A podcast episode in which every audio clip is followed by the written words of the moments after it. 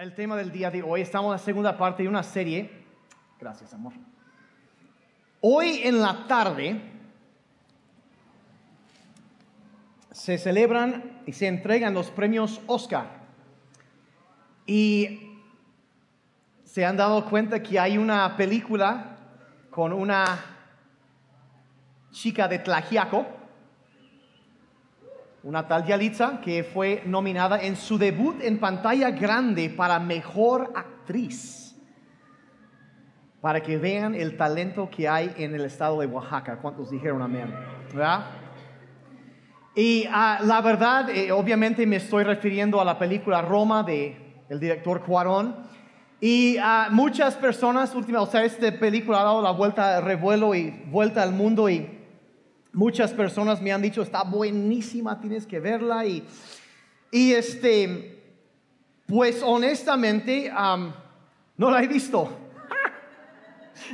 y tampoco la pienso ver. ¿Por qué? Porque me enteré de algunas cosas que contiene. Muy pronto en la película aparecen, suceden cosas que pues, ¿qué diremos? Cosas que, no sé, cosas que en otro momento se hubieran considerado completamente y abiertamente pornográfico, pero ahora se celebra como arte. Y ahora yo sé que estoy empezando como una cubeta de agua fría. Sé que el mensaje del día de hoy va a ser un poco así para algunos. Para algunos les va a parecer un tanto extremista lo que voy a compartir el día de hoy. Para otros van a decir que no es suficiente extremista. Pero estamos hablando de influencias tóxicas el día de hoy. Estamos en la segunda parte de una serie que se llama Tóxico y hemos estado hablando de cosas que nos pueden afectar y ser un detrimento, o sea, un, eh, un problema para nuestra salud sea espiritual, emocional o física. Y quiero poner un poco en, contexto aquí. ¿Cuántos de ustedes han visto alguna vez alguna pelea de la UFC? A ver, confiésenlo. Todos los hombres, está bien. Sí. Y yo, yo me acuerdo la primera vez que vi una pelea UFC. Yo, yo, en primer lugar, sí me choqueó porque la cantidad de sangre en la lona es bastante mayor a la que hay en el boxeo. Y está un poco, los tipos se están dando, pero yo me acuerdo, el tipo estaba y estaban allí y ya ves que se, tiran y antes de que el de abajo pudiera, pues ya ven que tocan tres veces y se rinden, no dio tiempo porque le agarraron el brazo, lo torcieron y doblaron hasta aquí y luego hasta acá. Y así quedó el brazo así flotando. Y yo, ¡ah! Y de eso es de que lo ves y te da escalofrío, ¿no? Terrible. Y me quedé asqueado la primera vez. Pero después te quedas como que, uh, ¿qué habrá pasado esta semana? Y, empiezas a ver y, como que te, lo que te choqueaba en un momento, como que después de un rato se han dado cuenta que ya no produce lo mismo. ¿Han visto eso? Como que ya después estás como que en lugar de, híjole, y apagas la tele, como que te quedas viendo y hasta la repetición en cámara lenta. Y el tipo empieza a gritar. O, sea, y, después de cuando lo que antes te choqueaba, ahora sí estás que hasta lo compartes en WhatsApp para que lo vean tus carnales, ¿no? Y, y las, las, cosas van así, ya, y lo que te afectaba en un momento, ya después ya no te afecta y como que empiezas a perder la sensibilidad ante algunas cosas. Y por ejemplo, o sea, ves, de, en películas hay cada cosa. En algún momento tiene que haber una línea en lo que donde decimos, sabes que ya, o sea, no me conviene estar viendo esta clase de cosas. Tiene que haber algo. O sea, porque, eh, eh, eh, y donde simplemente ya no te, no te hace bien estar viendo eso. Ahora, estamos en la segunda parte de esta serie, estamos hablando hoy de influencias tóxicas. Y quiero dar de nuevo la definición que dimos la semana pasada de la Real, la Real Académica, Real Académica, Academia, de lo que es tóxico. Lo define así, dice cualquier sustancia que es venenosa o que puede causar trastornos o muerte. Sustancia venenosa o que puede causar trastornos o muerte. Debes entender que el diablo sí existe y el diablo, la Biblia dice, Jesús mismo dijo que él venía a robar, a matar y destruir. Y debes entender que el diablo ah, ha puesto un precio sobre tu cabeza y va a hacer usar muchas diferentes cosas para poder atacarte y arrastrarte hacia el pecado y la destrucción. Ahora, mucha gente piensa que el diablo es como un tipo ahí en mayones rojos que, que anda corriendo con sus cuernos y un tridente correteándolos en la calle para picarnos, ¿no? Y, ah, ah, ah, o sea, y eso es lo que piensan que hace el diablo, pero la verdad, su modus operandi, su manera de operar realmente no es tan parecido a eso. Es mucho más parecido a otra cosa que, discúlpeme por decirlo así, pero es como, como un pedófilo que trata de ganarse la confianza de un niño inocente, que se acerca con él y trata de ganarle con regalos, con decirle cosas, para que el niño vaya a empezar a confiar en él y en el momento que el depredador quiere, hace su movida para destruir a la inocencia del niño. Es mucho más parecido a eso lo que el diablo trata de hacer contigo y conmigo. No es tan descarado, es más, mucho más sutil.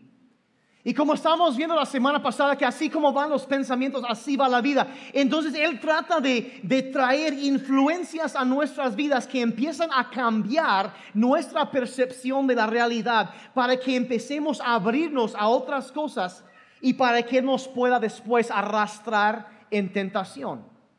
Y una de las maneras más eficaces que Él tiene de hacer esto es cuando nos exponemos a influencias tóxicas. Y vamos a ser muy honestos, la mayoría de la gente nunca va a agarrar una botella de veneno e empinársela.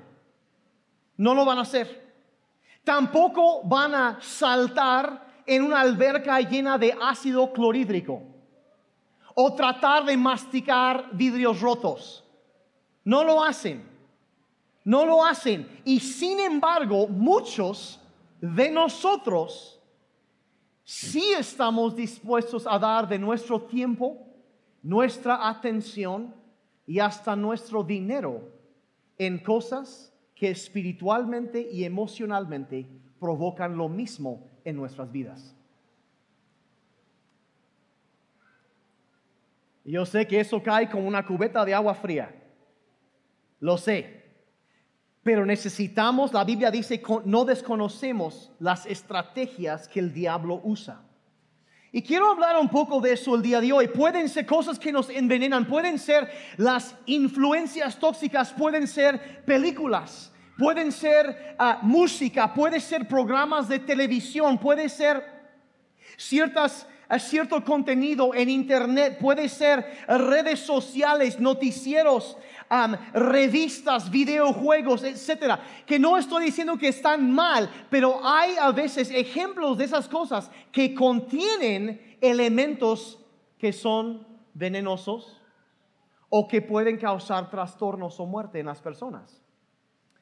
Ahora la Biblia dice en Proverbios 25, verso 26, es un verso que valdría la pena memorizar, resaltar en su Biblia. Dice así, dice, como manantial turbio y como pozo contaminado es el justo que cede ante el impío.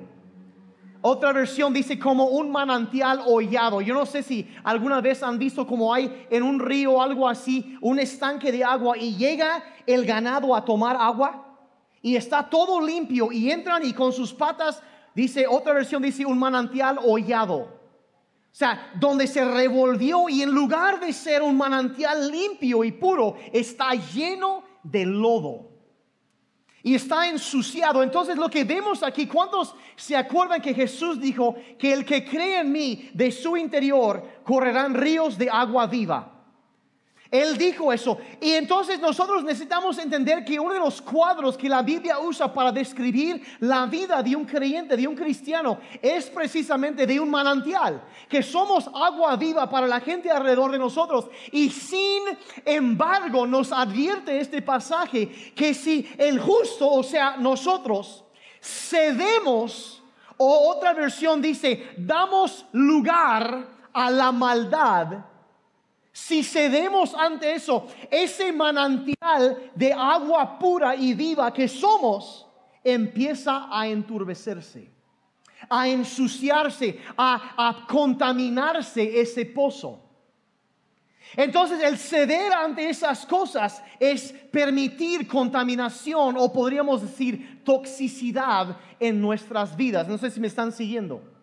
Es una advertencia muy fuerte. Y, la verdad es posible entonces, en base a esto, que eh, aún siendo un cristiano o cristiana, hemos estado o has estado cediendo ante cosas que no le agradan a Dios.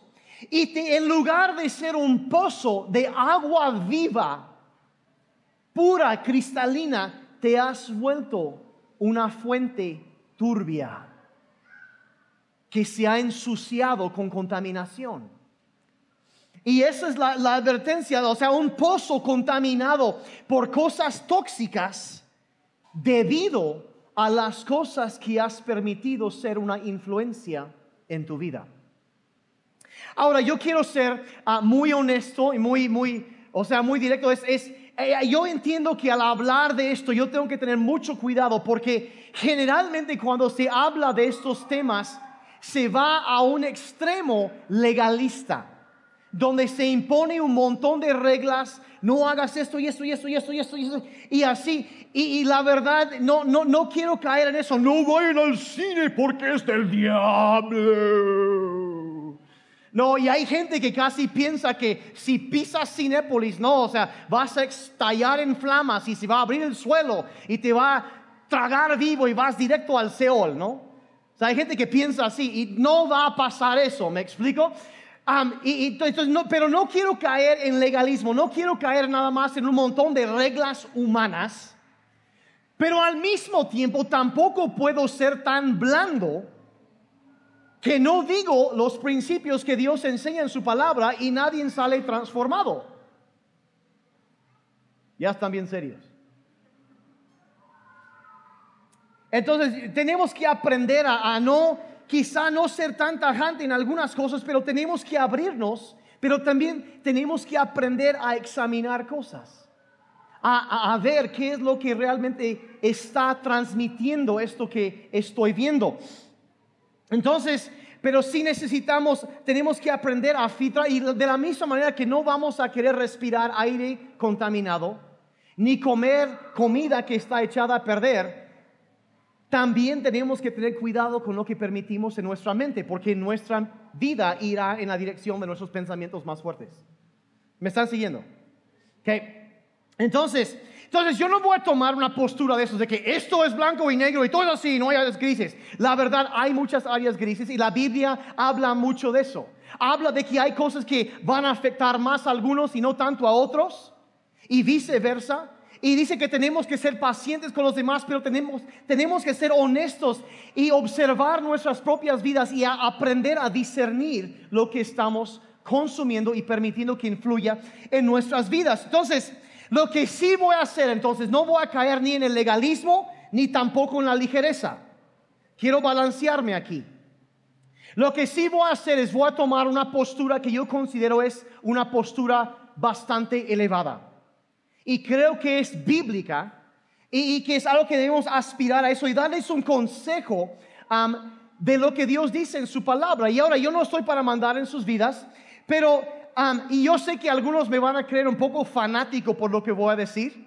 Y hay otros también a lo mejor que están acostumbrados a algo un poco más legalista, van a pensar que, ay, hubiera dicho más para que sepan y sufran. O sea, y a lo mejor no voy a ir tampoco a ese extremo pero quiero enseñarles simplemente tres verdades. Y, honestamente, no, es más bien, perdón, no les voy a enseñar tres verdades, les voy a recordar tres verdades que ustedes seguramente ya conocen y a expensas de sonar como tu mamá cuando eras adolescente, te voy a recordar de esas tres verdades que son principios bíblicos. Y lo primero, para poder filtrar eso, lo primero, lo primero es esto, que un poco de veneno puede hacer mucho daño. Un poco de veneno puede hacer mucho daño. Pablo en un momento está hablando con los cristianos en Corinto y hay mucho pecado en la iglesia y Pablo eh, se dirige a ellos y usa el cuadro para creyentes, habla de cómo es el pecado y lo compara con la levadura en masa para pan y cómo se va esparciendo. Y vean lo que Pablo dice lo siguiente, dice, ¿acaso dice no se dan cuenta que un poco de levadura fermenta toda la masa? O sea que un poquito de levadura, un poquito de pecado empieza a afectar toda la vida, se extiende y empieza a afectar. Y él dice entonces, dice, no se dan cuenta, dice verso 7, extirpen, o sea, saquen la vieja levadura, o sea, el pecado que antes teníamos, todo eso, sáquenlo para que sean una masa nueva como panes sin levadura, que es lo que ustedes son. Estaban los creyentes diciendo, sabes que tú eres una criatura nueva, una creación nueva en Cristo Jesús. Y dice, debes sacar la levadura para ser como una masa nueva, una, algo nuevo. Tienes que sacarlo. Debemos sacar el pecado, a el veneno, la toxicidad de nuestras vidas para ser como una masa nueva, no envenenado por el mal. ¿Por qué? Porque un poco de veneno puede hacer mucho daño puede hacer mucho daño. Voy a contar una historia de una mamá con un hijo adolescente que, eh, tiene 16 años el chamaco y un día llega con su mamá y le dice, mamá, este, quiero ir con mis amigos a ver una película. Y la mamá dice, bueno, este, ah, ¿cuál película? Ah, no, pues tal película. ¿Y cómo es, hijo? Dice, bueno, pues este, tiene clasificación B15, pero ya tengo 16, así que puedo ir. Y dice, ok, um, ¿y, qué tiene? Dice, dice, ¿contiene alguna cosa que te pueda afectar en tu crecimiento espiritual, tu relación con Dios, tu crecimiento como un, un cristiano? Y dice, bueno, no, no, o sea, tiene, vaya, algunas escenas de sexo, um, groserías, eso sí, y, pues un, un poco de violencia, pero no mucho, no, solo un poquito. Entonces la mamá, pues bastante astuta como las mamás pueden ser. ¿Cuántos dijeron amén? Sí. Dice, está bien, bueno, está bien si quieres ir, bueno, o sea, pero antes de que vayas te quiero preparar unas galletitas. Y sale, no, pues mi mamá es la mejor. No, no, no, es la mejor. Entonces su mamá empieza a preparar unas galletas y, y ya está armando la masa y tiene el horno ya prendido y, y pues tienen un perrito. Y mamá amorosa sale al jardín con una cuchara y recoge solo un poquito de los premios esos que dejan los perros. Fresquecito. Lo agrega a la masa, todo se revuelve, hornea sus galletas Llama a su hijo, hijo, ya te vas, sí, te preparé unas galletas, aquí están. Pero antes de que comas, quiero que sepas que tiene popó, pero solo un poquito. Solo un poquito. No, mamá, ¿cómo crees? Bueno, algunos ya conectaron la moraleja de la historia. A veces nosotros perdemos la sensibilidad ante algunas cosas que deberían afectarnos. Pensamos, bueno, es que no me afecta cuando yo veo esto. Pero la pregunta no es si te afecta o no, la pregunta debería ser, ¿debería afectarte? Y la cosa es que muchas veces en lugar y, yo, yo, por ejemplo, yo me acuerdo, hace algunos años salió una película que se llamaba Los Juegos del Hambre. No sé si algunos se acuerdan de esa película. Todos los jóvenes lo querían ver. Tenía algunos comentarios políticos interesantes. Entonces yo dije, bueno, o sea, es un fenómeno cultural. Ahorita yo tengo que ver esto, a ver qué está pasando. Y me puse a verlo. Y para mi sorpresa va avanzando y de todo tranquilo. Y de repente que matan a una niña chiquita. Y yo me quedé, o sea, ¿cómo? Me, me asqueó. O sea, no lo podía creer. O sea, estás acostumbrado a que se matan algunos tipos musculosos, ¿no? Ya. O, y, o sea, películas, pero, pero, o sea, no, no, o sea, ¿cómo? Y, me, me choqueó. Y yo dije, no manches, si empieza así, ¿cómo va a terminar la serie? No terminé de ver la película, simplemente no, no, no, no, no pude seguir viéndolo y, y, no vi los demás porque me choqueó, pero me sorprendió la cantidad de personas que me dijeron, está buenísima, tienes que verla. Digo, pero si están matando a niños, ay no, pero no es para tanto. ¿Debería ser? Y la cosa es que a veces tragamos todo a ciegas. Y no nos detenemos a examinar, o sea, la verdad. Y, ahora, ¿por qué dejé, de ver eso? ¿Porque soy legalista? No. La segunda verdad, y digo de nuevo a expresos de oírme como tu mamá, um, es esto, solo porque todos lo hacen no significa que sea bueno. Muy sencillo, no, solo porque todos lo hacen no significa que sea bueno y se los voy a demostrar. ¿Cuántos de ustedes, hacemos un experimento, ¿sí? ¿Cuántos de ustedes toman refresco? A ver, levante la mano. Confiesen, está bien. Ok, gracias, gracias. ¿Qué? ¿Cuántos de ustedes nunca toman refresco? Ok, como tres, cuatro, cuatro. Ok. Ahora, díganme lo siguiente. ¿Quién tiene la razón? ¿La mayoría o la minoría?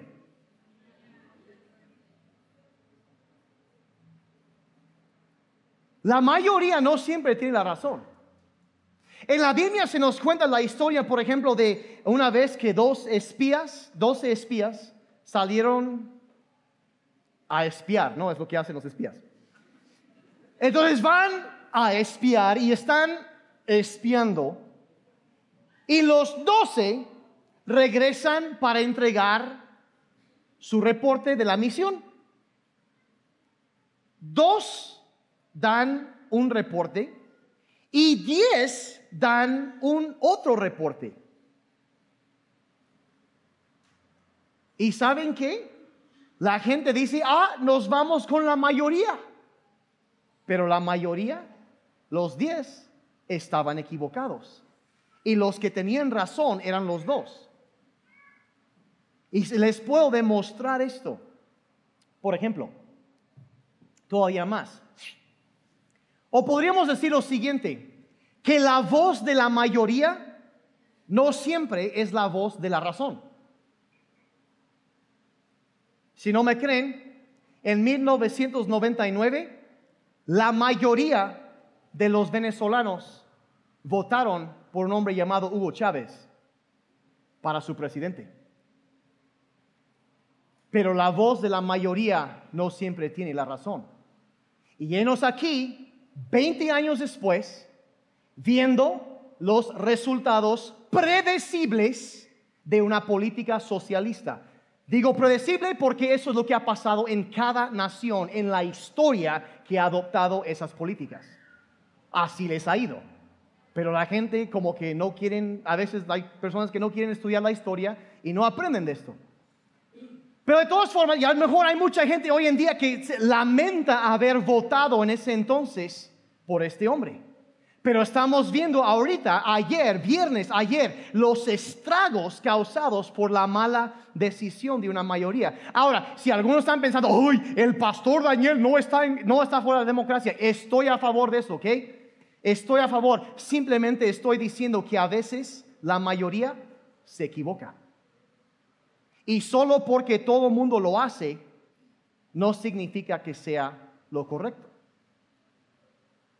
Entonces un poco de veneno puede hacer mucho daño y solo porque todo lo hacen no significa que sea bueno.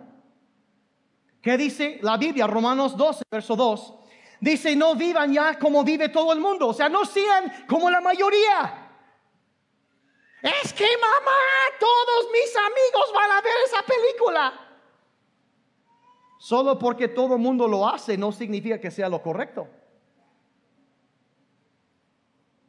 No vivan como vive todo el mundo, dice. Al contrario, cambien su manera de ser y de pensar. Y luego dice el resultado de ver las cosas, de pensar de una forma diferente. Dice, así podrán saber qué es lo que Dios quiere. Es decir, lo que es bueno, agradable y perfecto.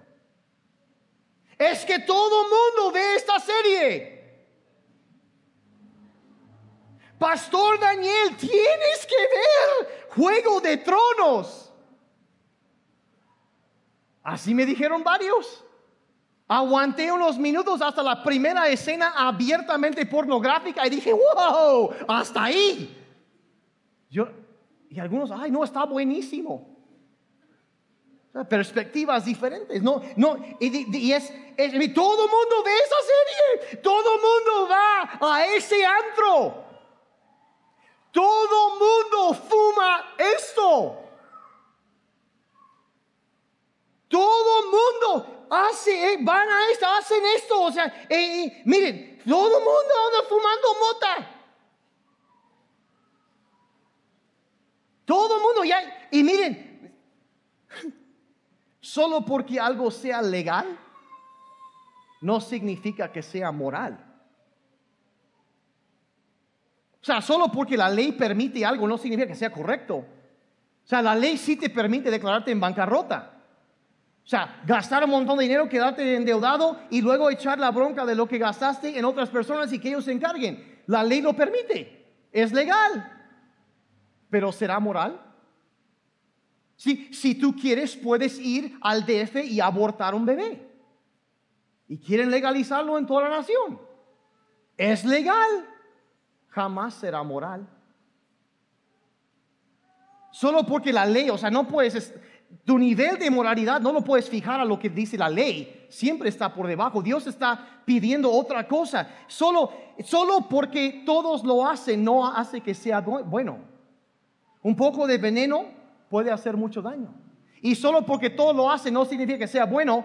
Y la tercera verdad que les recuerdo el día de hoy es esto, solo porque puedo no significa que debo. Solo porque puedo no significa que debo. Tan sencillo. Y, miren, aquí es donde como predicador se pone como que medio complicado en esto. Se pone más complicado porque la cosa es, yo que tengo que tener mucho cuidado porque miren, tenemos libertad, mucha libertad en Cristo. Él vino para darnos libertad. No para atarnos con un montón de reglas, vino para traernos libertad. Y, podemos hacer muchas cosas. Por ejemplo, yo puedo manejar a exceso de velocidad. Puedo, pero solo porque puedo no significa que debo.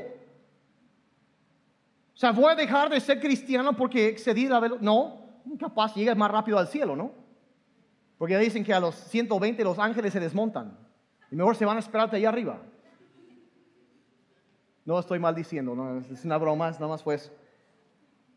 O sea, puedo, eh, puedo, por ejemplo, comer comida chatarra y nunca hacer ejercicio, no cuidarme y seguir siendo un cristiano. Puedo hacerlo. ¿Puedo? ¿Debo? No. ¿Puedo eh, eh, endeudarme gastar un montón de dinero que no tengo para comprar cosas que no necesito, para impresionar a gente que ni conozco. Mucha gente lo hace. ¿Puedo hacer eso y seguir siendo cristiano? Sí. ¿Debo? No. Solo porque puedo no significa que debo. Estoy parado ahí en el supermercado, te volteas y ahí está la revista con eh, en plena portada. Ahí está en la página 72, 39 maneras de enloquecer a tu novia en la cama. ¿Puedo leerlo? ¿Debo leerlo? ¿Qué es lo que eso va a sembrar en mi mente? ¿Qué es la idea, el concepto de moralidad, los valores que eso está transmitiendo y a qué me estoy abriendo? Solo porque puedo no significa que debo. Y de que tengo libertad en Cristo, tengo. Puedo ver esposas desesperadas en Netflix y ver cómo van de aventura en aventura por temporada tras temporada tras temporada. Así, ¿puedo? ¿Debo? Es tan sencillo. Solo porque puedo no significa que debo. Y miren, o sea, es, es, es, sí, en cuanto a eso, si alguien se pregunta, ay, es mi serie favorita. Yo no veo, o sea, miren, no, no es por ser legalista, no, pero simplemente no veo algo de beneficio en eso. O sea, no. ¿Qué, qué de bueno sale de eso? Y, y, o sea, algo sano, algo de valor pues puedes hacer esas cosas, pero debes.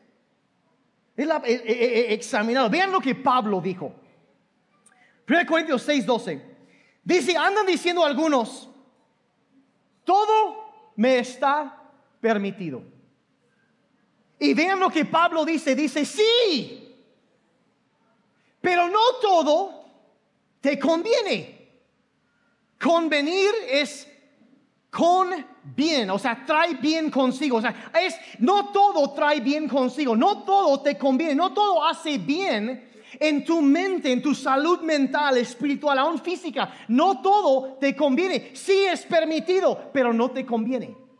Y luego él explica todavía más. Dice, y aunque todo, o sea, lo confirma, sí, todo me está permitido.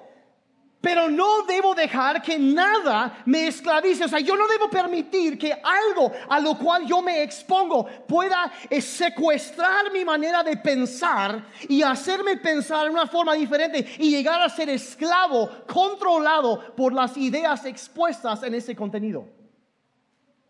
No voy a hacer eso, dice Pablo. Voy a, sí, podría verlo, pero no lo voy a hacer porque no me conviene y no voy a dejar que me esclavice tan sana su... Y miren, voy a ser muy, muy, muy claro. Tenemos libertad en Cristo. Dice ahí todo está permitido. Eh, pero lo que yo no quiero hacer es, imponer mis reglas, reglas humanas. Si yo, hay, y hay gente que quiere eso, quieren que se pare el pastor y diga algo como lo siguiente. Miren, en cuanto a películas, los cristianos no ven clasificación C. Si eres mayor de 15, puedes ver B15. Si eres menor, B hasta los 8 años. Y ya abajo de eso, todos pueden ver A o doble A. Hay gente que quiere eso. Y, quieren como que una regla muy fácil. Haz esto y ya vas a seguir siendo cristiano.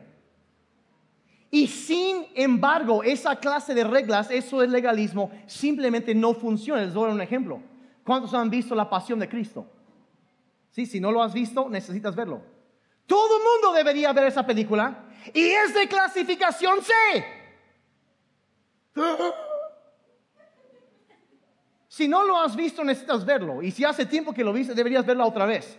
Porque te hace apreciar lo que tu Salvador, lo que mi Salvador sufrió para pagar por nuestros pecados y rescatarnos.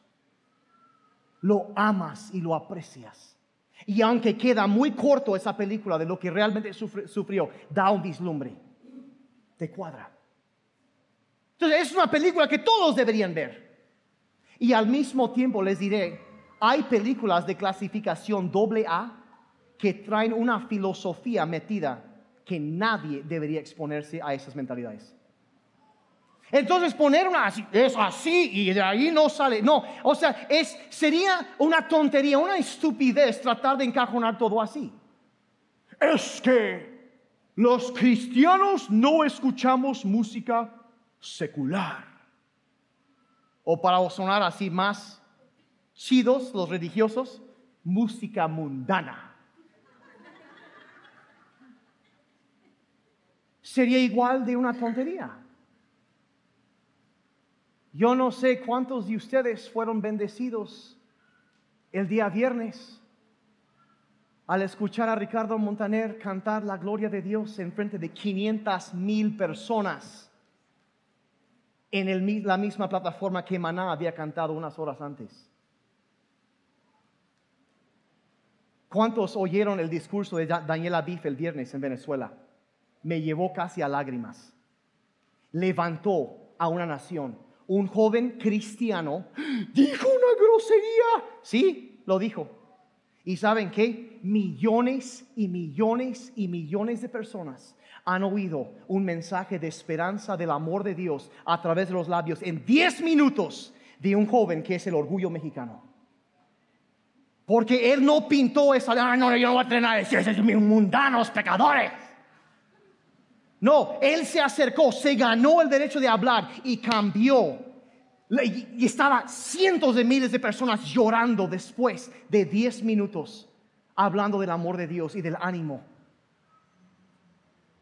Y si nosotros como cristianos nos encerramos en nuestro cubo religioso, nos perdemos de la oportunidad de influenciar, de ser sal y luz en este mundo. No podemos salir del mundo, somos, allí estamos, tenemos que extendernos. Y aquí es, es, una cosa, es un balance complicado, porque bueno, entonces, ¿qué se vale? Honestamente les diré, hay música que no es, yo les confieso algo, secreto, ¿sale? Nada más aquí y el internet, pero de ahí no sale, hasta ahí. Yo sí a veces pongo a Frank Sinatra y agarro a mi esposa y...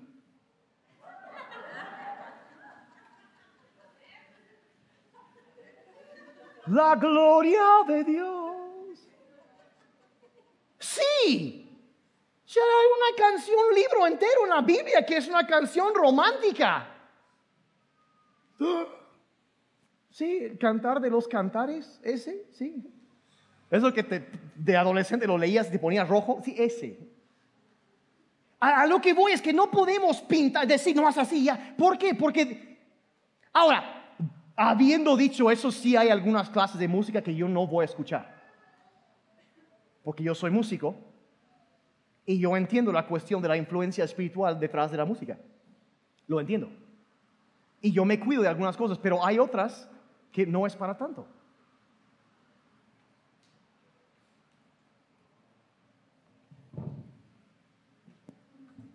Están viendo bien feo algunos. Ejemplos. Ahorita explico cómo poner tus propios ejemplos, porque no voy a poner, no escuchen esto y esto sí. ¿Sí? No sé si lo sabían, hay hasta artistas cristianos que han negado la Trinidad y deben ser rechazados. O sea, no traguen todo a la ligera. Todos quieren. Si quieren saber el chisme, me preguntan después y les diré. O sea, no, no, no, no, no pintar eso. Pero al mismo tiempo, o sea, sí, digo, sería un legalismo decir eso, pero al mismo tiempo entiendo que hay cristianos que a lo mejor son más fuertes que otros y esas tentaciones no los afectan. Y ellos deberían, deben dejar brillar su luz. Hay personas que van a lugares difíciles, oscuros, y rescatan y la luz brilla en la oscuridad de esos lugares y deben hacerlo. Pero hay otros que no están preparados para eso. Hay personas que son más susceptibles a diferentes tentaciones y debes conocerte y saber dónde puedes ministrar y dónde no. Y es por eso como cada uno es diferente. Yo no puedo poner una línea fija y decir, sería una tontería hacerlo. Hay... No voy a dar ejemplos porque, o sea,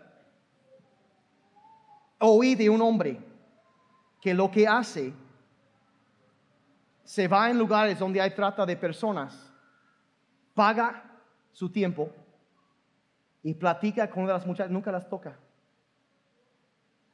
Y después de eso, por un- hasta que se gana la confianza, y luego la ayuda a escapar. Y ha sacado a muchas y las han podido reunir con sus familias por lo que hace este hombre. Pero muchos hombres no podrían aguantar eso. Ese hombre está brillando, pero no, no recomiendo algo así, porque todos son susceptibles a diferentes cosas. ¿Sí me explico? Y tenemos que entender eso, tener dónde estamos batallando y no exponernos a algo que, que afecta debilidades que tenemos y, nos hace ir hacia el pecado. otros que, y, es por eso que digo, todo es permitido, pero no todo conviene. No todo conviene, todo se puede, pero no. Y, ahí, ¿cómo saber? No, no, ¿Cómo escoger? ¿Cómo saber? ¿Cómo discernir? Porque hay personas, Señor, guíame. Me han invitado a una despedida de solteros. Y solo vamos a echar unos shows de whisky y ver unas teboleras. Pero eso es todo. Guíame, Señor. ¿Qué debo hacer este fin de semana? O voy a eso o voy a City Church. Guíame, Señor. Hazme saber. He aquí tu siervo.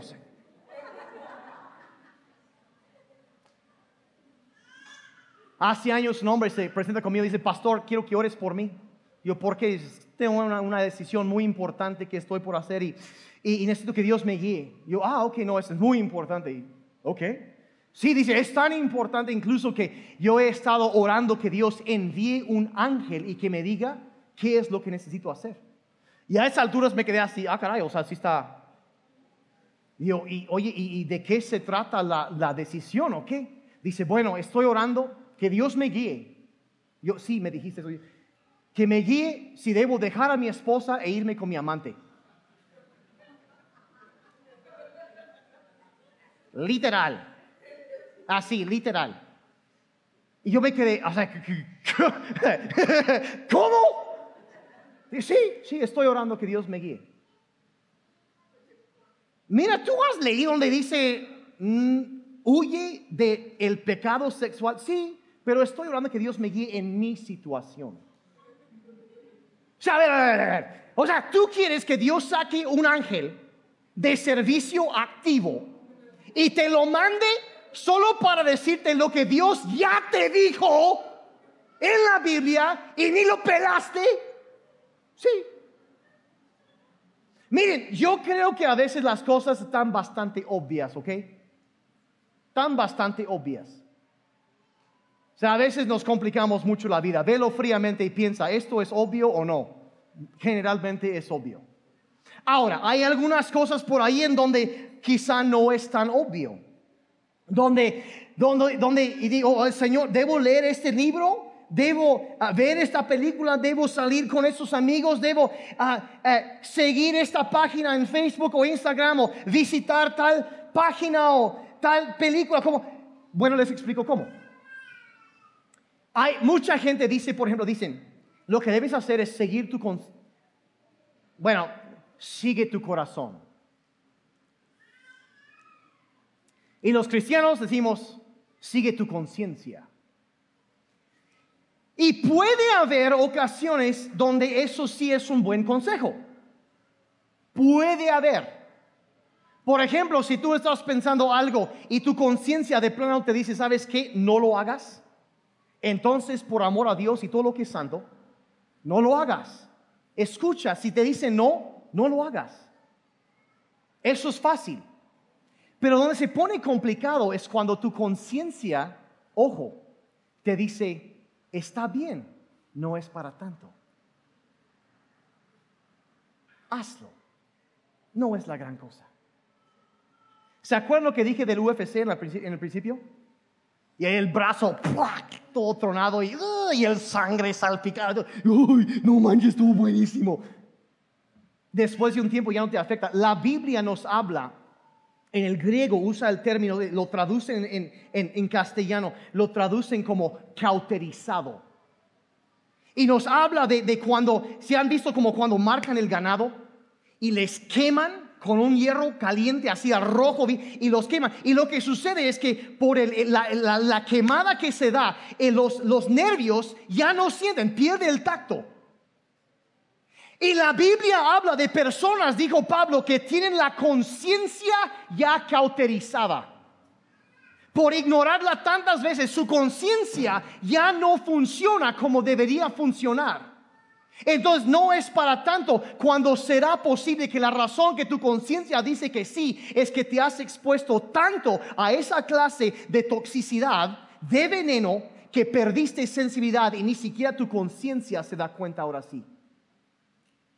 Y dice, ay, pero no es para tanto. O ves algo y no, y matan al niño en la película, o hacen esto, degollan esto, y hacen, y todo. Y, y dice, ay, pues no me afecta. La pregunta no debería ser si te afecta o no. La pregunta es si debería afectarte o no. Vaya qué serios estamos el día de hoy. ¿Alguien me está siguiendo aquí? Sea, es real. Y examinar las cosas a las cuales nos abrimos. Y eh, eh, entonces hay que tener, cuando dices es que, es que ya no me afecta, es porque hay, es que tu conciencia ya se corrompió y hay tanta toxina en tu sistema que no detectas. ¿Cuántos se acuerdan? Ese reloj no coopera. ¿Lo pueden pausar un rato? Sol de... No, es cierto. No sé lo de Josué. No, en el ayuno que hicimos en enero, ¿cuántos se acuerdan? No tienen idea de la cantidad de personas que vinieron conmigo después. Habíamos hecho ese ayuno antes, yo sabía cómo era. Pero cuando la segunda semana, cuando quitan lo dulce, el azúcar, o sea, hubo gente que, no, dolores de cabeza, mareos, o sea, todos los síntomas clásicos de dependencia química. Estaban literalmente adictos al azúcar y no se habían dado cuenta. Entonces lo que sucedió, y aquí sí perdí la cuenta de cuántos me dijeron lo mismo. Ese domingo, en la tarde, 6, 18 de la tarde, puesta del sol, terminó el ayuno, medio mundo se fue a alguna pastelería, se compraron su pastel, llegan a casa, se dan su rebanada, meten una mordida de algo que antes comían todo el tiempo y varios me dijeron casi vomito al instante por la sobre, dice, no puedo, de uno me dijo, dice, me volteé con mi, dice, una mordida, dice, tuve que tomar dos litros de agua para quitar el sabor de mi boca, estaba a punto de vomitar. Dice, no me había dado cuenta, volteé con mi esposa, dice, ¿cómo es que antes comíamos esto todos los días y no nos afectaba, pero ahorita nos dimos cuenta de qué tan saturado de azúcar está la situación? Y cuánto daño nos estaba haciendo. Así es con los medios. A veces no te das cuenta cuando te ha afectado hasta que dejas de verlo y lo ves otra vez y dices, ay Señor, yo estaba viendo esto. Quizá haría bien algunos ayunar de algo.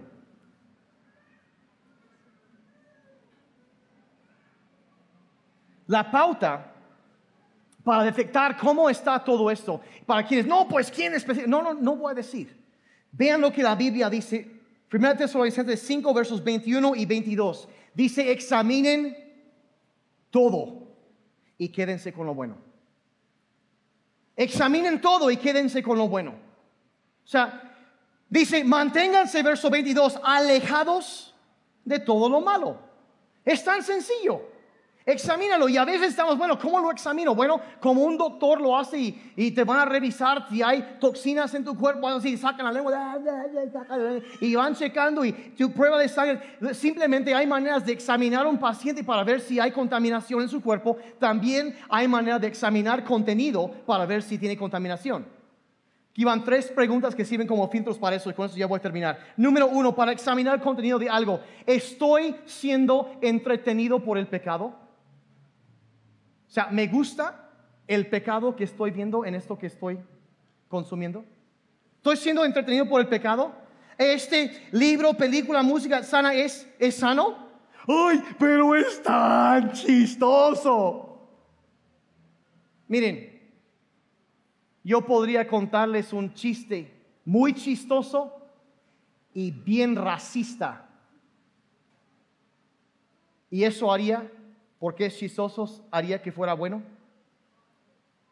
Solo porque algo es chistoso no significa que sea bueno.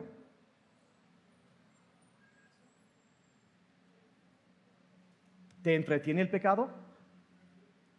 Segunda pregunta, ¿esto le agrada a Dios? ¿Le agrada a Dios? Mira, hay que ser muy claro aquí, o sea, yo, Dios es mi amigo, nos ama, nos acepta, nos abraza, nos perdona. Y así debemos verlo, o sea, es sí. Pero al mismo tiempo, iglesia, les ruego que nunca se nos olvide que aunque sí es nuestro amigo, es nuestro salvador, es que nos ama, es que nos perdona, no deja de ser el soberano, rey de reyes, señor de señores, creador de los cielos y la tierra, el juez de todo lo que existe, el ser más importante para nosotros. Y porque le amamos tanto, no porque le tenemos miedo, sino porque queremos honrarlo y exaltarlo y glorificarlo con nuestras vidas. Debo preguntar, si Él es número uno, ¿esto le agrada a mi amado? Y si no es así, prefiero honrar a Dios. No por legalismo, no por miedo, sino por amor y por honra a Él. ¿Alguien me está siguiendo aquí el día de hoy? ¿Están de acuerdo? Sí. Y la tercera pregunta, ¿esto me aleja de Cristo? ¿Es algo que me va a acercar a Él o es algo que me va a alejar? Porque es lo más importante. Eh, eh, eh, eso es todo. Y a veces, miren, esas preguntas son sencillas, aplicarlos. Miren, hay una, cuando los camarógrafos saben, a veces me tengo que parar acá con una hoja de papel en blanco. Y la razón que lo hacemos a veces es porque una cámara de video cuando está en frío no interpreta bien, no capta bien los colores hasta que le ponen algo que es, le dice, esto es tu punto de referencia, esto es blanco. Esto aquí es la referencia. Y una vez que la cámara capta eso, entonces ya vea los demás colores como lo que realmente son. Y los capta correctamente. Ahora, o sea, esa cámara tiene que tener su referencia correcta. Pero voy a decir la verdad, a veces hay personas que hemos perdido nuestro punto de referencia también. Y nuestra perspectiva, en lugar de regresar a ese punto central de referencia que es la verdad de Dios, hemos sido afectados y contaminados por el ambiente que nos rodea por las influencias a las cuales nos hemos abierto, nos hemos expuesto. Y hemos olvidado el estándar de un Dios tres veces santo.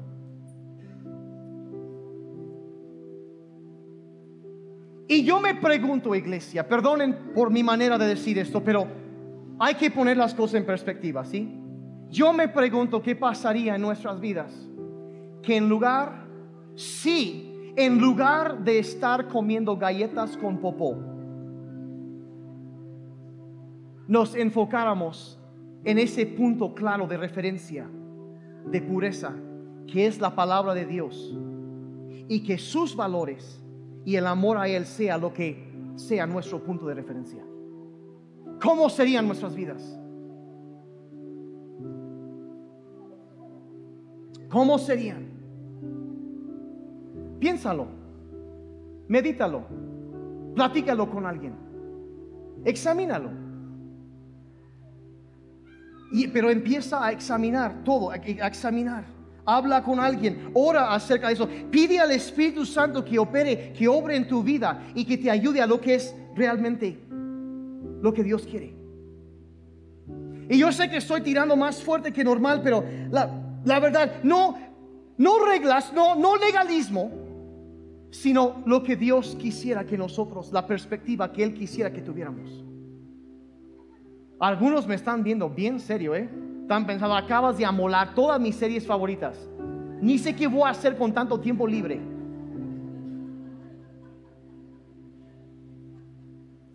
Pasa tiempo con tu familia. Tómate un curso en línea, algo sano.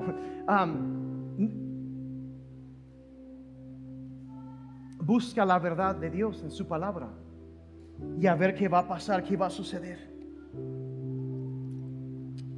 No reglas, no legalismo, sino libertad para hacer lo que al Señor le agrada. ¿Están siguiendo? Sí, Padre, en esta tarde te damos gracias, Padre, por tu Espíritu que está operando entre nosotros hoy.